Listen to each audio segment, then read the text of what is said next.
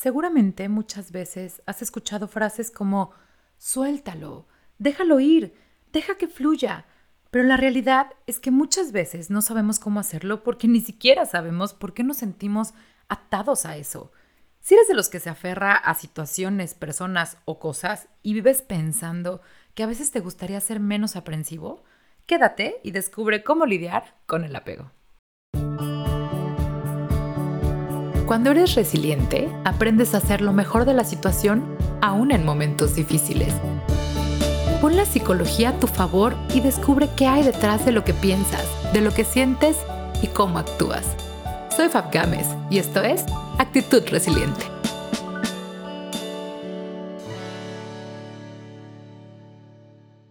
Hola resilientes, ¿cómo están? Bienvenidos. Este es el capítulo 6, no lo puedo creer, estoy muy emocionada, la verdad es que las semanas han pasado rapidísimo, pero muy emocionada de seguir aquí, de seguir generando contenido, de la respuesta que ha tenido, de los mensajes que me mandan, que les está siendo muy útil, de verdad. Muchas gracias y no dejen de hacerlo porque estoy encantada comunicándome con ustedes y generando una comunidad resiliente. Gracias de verdad, de todo corazón. Hoy les traigo un tema increíble y que para mí es de las herramientas más útiles que he podido aprender en la vida porque me ha funcionado y me ha dejado evolucionar en muchos aspectos.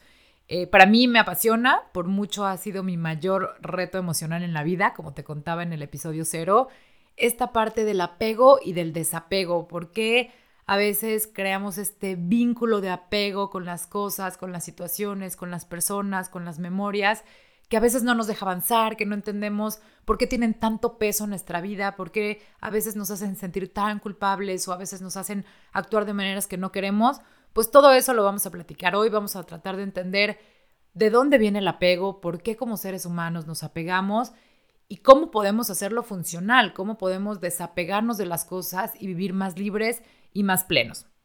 Así que vamos a empezar por definir qué es el apego. Literalmente es esta emoción de dependencia de una cosa, situación o persona. Cuando a veces puede ser inconsciente, te sientes tan aferrado a algo, ese algo tiene tal peso en tu vida y tienes una extraña conexión que de pronto pareciera que no puedes soltar. Es irónico de dónde viene nuestra necesidad como seres humanos de apegarnos, pues viene desde el día en que nacemos. Cuando llegamos a este mundo, lo primero que hacemos es generar un vínculo con la persona que nos está cuidando, que nos está guiando, que nos está alimentando y que de una u otra manera pues se está encargando de que sigamos viviendo, ¿no? Porque en ese momento no somos autosuficientes y entonces necesitamos ayuda. Esa persona usualmente son nuestros papás y entonces empecemos a, empezamos a generar este vínculo de apego que en la vida adulta se va a transformar en que seamos capaces de desarrollarnos tanto emocional como socialmente bien, ¿no? De, de, crear conexiones y de desenvolvernos en un mundo en el que nos sentimos seguros. Para eso nos sirve el apego cuando somos bebés. Es una necesidad básica y es completamente funcional que lo hagamos, porque precisamente este vínculo, como te explicaba, es el que va a hacer de una u otra manera que nos desarrollemos emocional y socialmente de la mejor forma. Ahora, no todas las historias ni todas las experiencias son iguales. Cada quien vivimos nuestra infancia y nuestra relación con nuestros papás y esta experiencia de apego de una manera distinta. Y lo que la teoría dice es que esta manera de vivir el apego con tu figura materna o tu figura paterna o tu figura de protección y cuidado puede marcar o puede pronosticar mucho la manera en que te vas a desarrollar en la vida adulta con tus relaciones. ¿A qué me refiero con esto? Prácticamente hay cuatro tipos de apego que puedes aprender desde la infancia y esto depende de tu experiencia. Y de eso, a la vez del tipo de apego que hayas vivido, depende la manera en que muy probablemente te vas a relacionar, por ejemplo, con tu pareja, ¿no? Ahí te van. El primero sería el apego seguro, el apego funcional. Es esta situación en donde tus papás te hicieron sentir querido y aceptado, tú jamás lo dudaste y por lo tanto no tienes inseguridad de sentirte amado en la vida adulta y puedes establecer relaciones con personas con las que hay mucha confianza y hay mucha libertad en tu relación. ¿Por qué? Porque no tienes esta inseguridad o esta necesidad de estar buscando la aprobación y el amor de los demás porque no aprendiste eso. Tú aprendiste que eso ya lo tienes porque eres un ser valioso y eso fue lo que te reflejaron. Ahora, el segundo tipo sería el apego evitativo. ¿Cuáles son estos casos? Cuando se trata de papás fríos, tuviste papás distantes o incluso ausentes y el niño pues realmente se sentía ignorado, ¿no? Si tú te sentiste ignorado o sentías que de pronto no eras prioridad para tus papás, pues todo esto va a generar que como adulto muy probablemente te, te, conviertas en una de esas personas que están incómodas con las muestras de afecto o cuando hay cercanía e intimidad. Y entonces te cuesta generar compromisos o relaciones de confianza.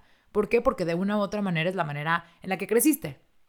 Ahora, el tercero sería un apego ansioso, que es estos niños que no se despegan de la figura de apego, que son súper dependientes, en este caso de su mamá, y que no saben manejar su ausencia o que incluso pueden empezar a padecer o experimentar ansiedad de que la mamá se les vaya, ¿no? Y esto es algo recurrente, no son momentos, sino que durante toda la infancia hay este vínculo muy fuerte. Entonces, ¿qué pasa? Que cuando creces, Normalmente te conviertes en una persona muy insegura en cuanto a tus relaciones. ¿Por qué? Porque hay un enorme miedo al abandono. Porque hay esta parte de tener que tener relaciones muy posesivas para tratar de sentirte lo más seguro posible. Y el último sería el apego desorientado, que es un poco mm, irte a los extremos, digamos. Son niños con papás que les están mandando un doble mensaje. Se pueden hacer presentes y afectivos y aparentar que todo está bien, darle seguridad al niño y de repente se van al otro lado, al contrario. Y entonces están ausentes, no lo pelan o el niño tiene esta sensación de que no lo pelan. Como adultos son personas que viven con miedo al abandono, pero tampoco pueden generar demasiada intimidad o conexión. Van como ambivalentes de un lado a otro. Lo malo de estas situaciones es que estos papás no vivieron en el punto medio entre el afecto y amor incondicional y los sentimientos de seguridad o la ausencia absoluta, sino que iban y venían. Y entonces este niño se convierte en un adulto que prácticamente hace lo mismo. Ni puede comprometerse demasiado a las relaciones y el exceso de afecto le, le genera incomodidad, pero también hay un miedo al abandono total. Entonces estamos ahí en la ambivalencia. Más bien pasan de un lado a otro en sus relaciones y entonces tienen relaciones dramáticas e inestables. ¿Por qué? Porque pues eh, traen este rollo de, por un lado, tengo miedo de sentirme rechazado, pero por el otro, tengo un miedo de sentirme asfixiado, ¿no? Entonces esta ambivalencia pues los puede generar demasiado malestar. Esos son los cuatro tipos de apego a grandes rasgos que podemos generar con base en cómo fue nuestra relación de apego desde que nacimos y cómo la, podemos traducir a la vida adulta en nuestras relaciones. Pero hay algo que es muy cierto y esto es que el apego no solo se genera hacia las personas. Podemos vivir apegados a un recuerdo, podemos vivir apegados a una relación, podemos vivir apegados a una situación, a una idealización, incluso a un hábito. La verdad es que los seres humanos generamos apego hacia muchísimas cosas y está comprobado que el apego, de hecho, es la mayor fuente de sufrimiento de un ser humano por todas estas emociones que nos genera. Y si lo piensas, tiene toda la lógica del mundo, porque la realidad es que los seres humanos no estamos hechos para las pérdidas. Nos cuesta demasiado trabajo lidiar con una pérdida, una pérdida de la salud, una pérdida de una persona, una pérdida del trabajo, una pérdida de un amigo, una pérdida de que alguien falleció. La verdad es que no estamos listos y lidiamos pésimamente mal con eso. Y la realidad es que lidiamos muy mal con eso porque las emociones que le ponemos al apegarnos a las cosas son las que nos truenan cuando las perdemos. ¿Te acuerdas que en episodios anteriores platicábamos acerca de los valores de una persona, de las cosas que tú realmente valoras en tu vida y que son intocables, esas que para ti son las que siempre vas a cuidar y siempre vas a procurar tener en tu vida porque son muy valiosas. Esos valores vienen mucho al caso porque hay una enorme diferencia entre apegarte a las cosas y valorar las cosas. Cuando tú estás apegado a algo, es cuando quieres algo, pero desde el miedo a perderlo. Eso es el apego.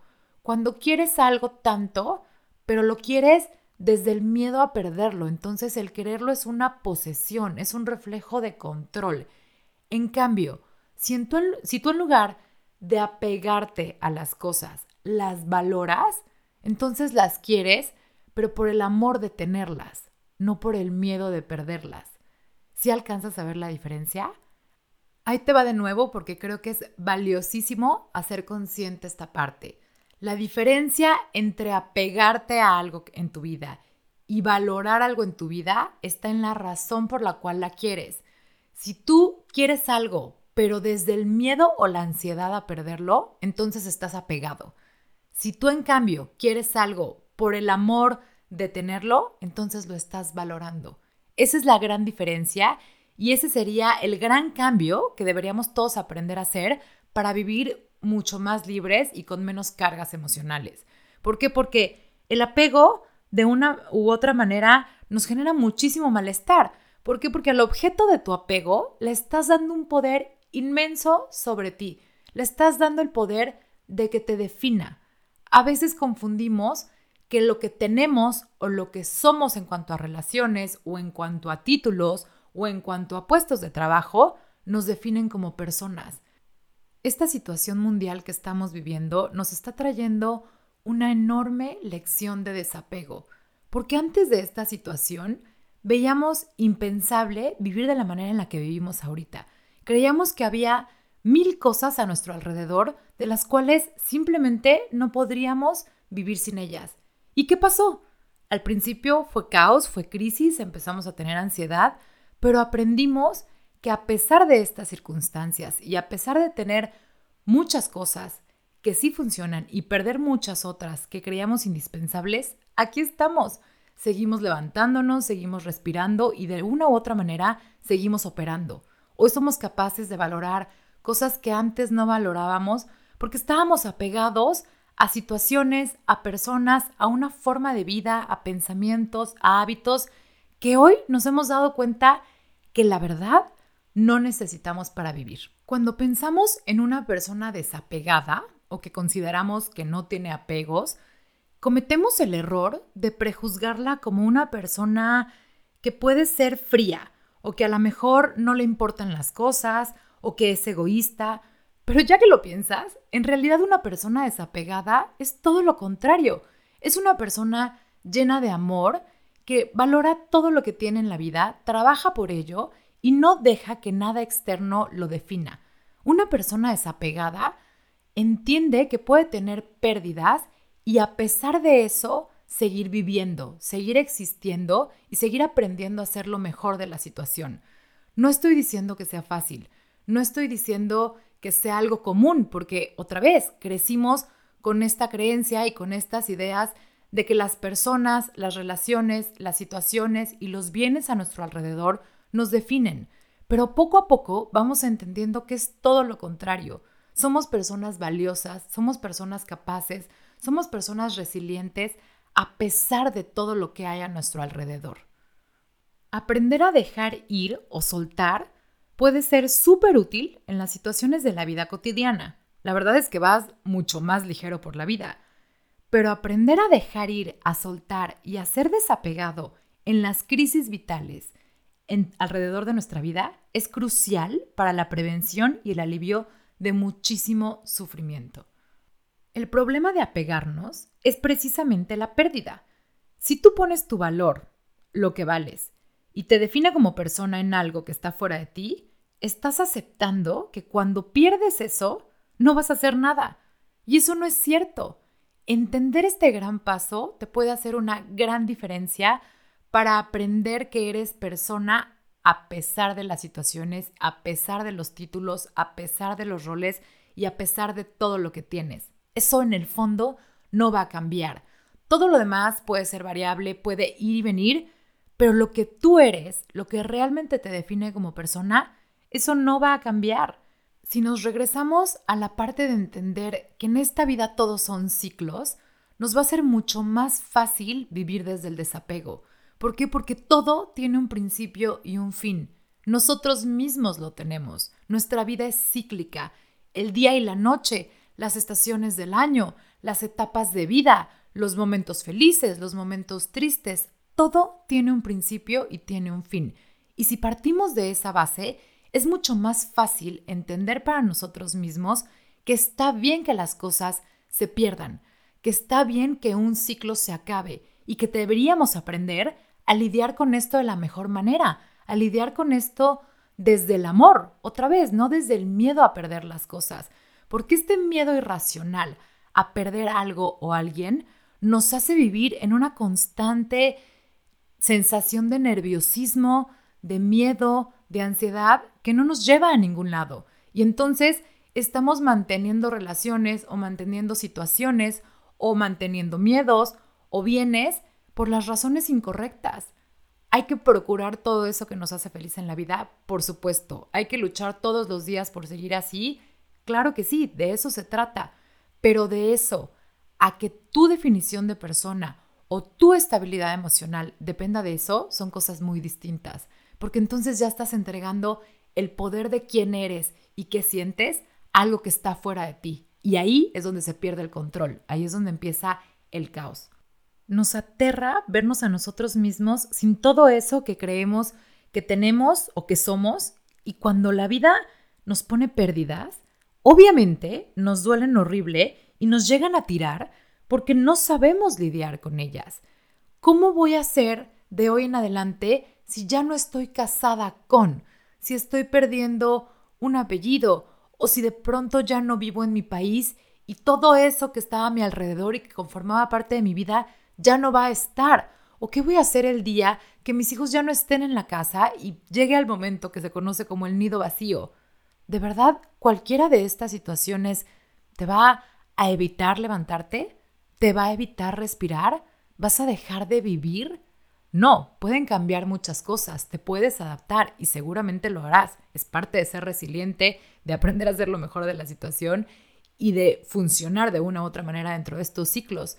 Pero la realidad es que solo te vas a adaptar, no vas a dejar de ser. Si logramos entender esto, vamos a lograr vivir mucho más ligeros, porque entonces esta carga emocional que le estamos poniendo a las cosas a nuestro alrededor, la vamos a dejar de cargar, nos vamos a quitar un enorme peso de encima. No estoy diciendo que las cosas no te deben interesar, no estoy diciendo que no debemos procurarnos unos a otros, que debemos ser egoístas. No va por ahí. Simplemente es quitarle la emoción a esa cosa que está en tu vida. Quítale el poder que tiene para que puedas fluir mejor. Si la tienes, disfrútala, ámala, consérvala. Pero si se va, aprende también a vivir con ella porque hay muchas otras cosas, situaciones y personas alrededor que están aquí por y para algo, para formar parte de tu vida y para hacer de esta experiencia y de este viaje algo mucho más placentero. Todos son lecciones, de todo hay que aprender, todo es una oportunidad para crecer y estar apegados a algo y aferrarnos tanto por razones que a veces desconocemos nos hace precisamente no tomar estas lecciones y a veces nos hace vivir en sufrimiento en lugar de en alegría, en plenitud. ¿Qué puede pasar si te permites ir más ligero? Si te permites ejercer el desapego en tu vida en la mayoría de las situaciones. Lo primero que va a pasar es que si te gusta el control, lo vas a retomar. ¿Por qué? Porque vas a entender y vas a operar bajo la idea de que nada externo a ti te define, que no puedes poner tu valor en algo que está fuera de ti mismo. También, al dejar ir, vas a poder tener sentimientos de ligereza. Esa pesadez se puede acabar. Vas a sentir alivio, vas a sentir felicidad, te vas a sentir mucho más libre. Y no hay mejor sensación para una persona que sentirse libre. Y un impacto muy importante que puede tener aprender a dejar ir, aprender a ser desapegado, es que muy probablemente vas a poder tomar mucho mejores decisiones. ¿Por qué? Porque tus decisiones van a estar basadas en el amor y no en el miedo a la pérdida. Y por lo tanto, no en los vínculos. Eso te va a hacer tomar decisiones de vida mucho más alineadas con lo que eres y con lo que valoras. Con toda esta información que te acabo de dar, te invito a que pienses ¿A qué estás muy apegado? ¿Qué no te has permitido soltar desde hace tiempo y hoy ya reconoces que te estorba? ¿Ya lo pensaste? ¿Ya ubicaste dónde está el objeto de tu apego? Pues eso que estás pensando ahorita es algo que quieres probablemente, algo que procuras en tu vida y que valoras, pero que no te define. Y que la pregunta fuerte, pero fría, pero que vale la pena hacerte, es, ¿realmente no puedes vivir sin eso? ¿Sin ese objeto en el que está puesto todo tu apego? Sé súper honesto contigo. ¿De verdad no puedes vivir sin eso? ¿O realmente es más que ya le pusiste una emoción y una etiqueta del el lugar que ocupa en tu vida? Y por otra parte, en el caso de personas, puedes amar inmensamente a alguien, pero al amarlo, reconoces que es libre, así como tú, que son dos seres independientes y que precisamente ese amor que le tienes te permite reconocer su individualidad y la tuya, y por lo tanto puedes sentir amor por esa persona, pero no apego. No solo te deseo que el poder de desapegarte llegue a tu vida, sino que además te recomiendo que busques desarrollar la herramienta. ¿Por qué? Porque, como ya te dije con toda esta información, puedes vivir una vida mucho más plena, vale la pena, vas a ser mucho más feliz. A lo largo de todo este episodio hemos estado platicando acerca de estrategias, de una u otra manera, para irte desapegando de las cosas, de razones por las cuales hacerlas. Pero para que las tengas en resumen y rapidísimo, ahí te van. Lo primero que hay que hacer es aceptar que solo tú eres responsable de ti mismo. Nada ni nadie tiene ese poder. Eso viene solo contigo. La segunda es, como siempre, aceptar tu realidad, vivirla en plenitud, vivir tu presente y alcanzar a ver todo eso por lo que sí das gracias. Porque vivir desapegado es justamente no fijarte en qué más podrías tener o qué te falta para ser feliz, sino ser feliz con lo que tienes y en tu presente. También es importante que si a ti no te gustaría ser objeto de apego de nadie más, porque te puede asfixiar y porque te podría venir muy mal que alguien pusiera todo su apego en ti, tú tampoco lo pongas en nadie más. Acepta que eres un ser libre y permite a los demás también ser libres. Eso es muy importante. También recuerda que todos son ciclos, tienen principio y fin, y acéptalos como son. Da gracias que empezó, da gracias que terminó y prepárate para un nuevo ciclo. Se vale. Las cosas que empiezan y terminan son completamente normales y es la manera que tenemos de vivir. Y por último, aprende a dar y a entregar desde el corazón, no desde el miedo a perder las cosas. Si lo vas a hacer, hazlo por las razones correctas. Si ya ubicaste la necesidad de desapegarte y no sabes cómo, contáctame, me va a dar muchísimo gusto ayudarte. Ya sabes que podemos estar en contacto en el correo de info arroba actitud-resiliente.com, en Facebook Actitud Resiliente, en Instagram Actitud-resiliente. Gracias de todo corazón por tomarte el tiempo, un ratito para ti. Espero que esta información haya sido súper útil. Y como siempre te digo, gracias por tú también buscar siempre hacer lo mejor de la situación. Nos escuchamos pronto.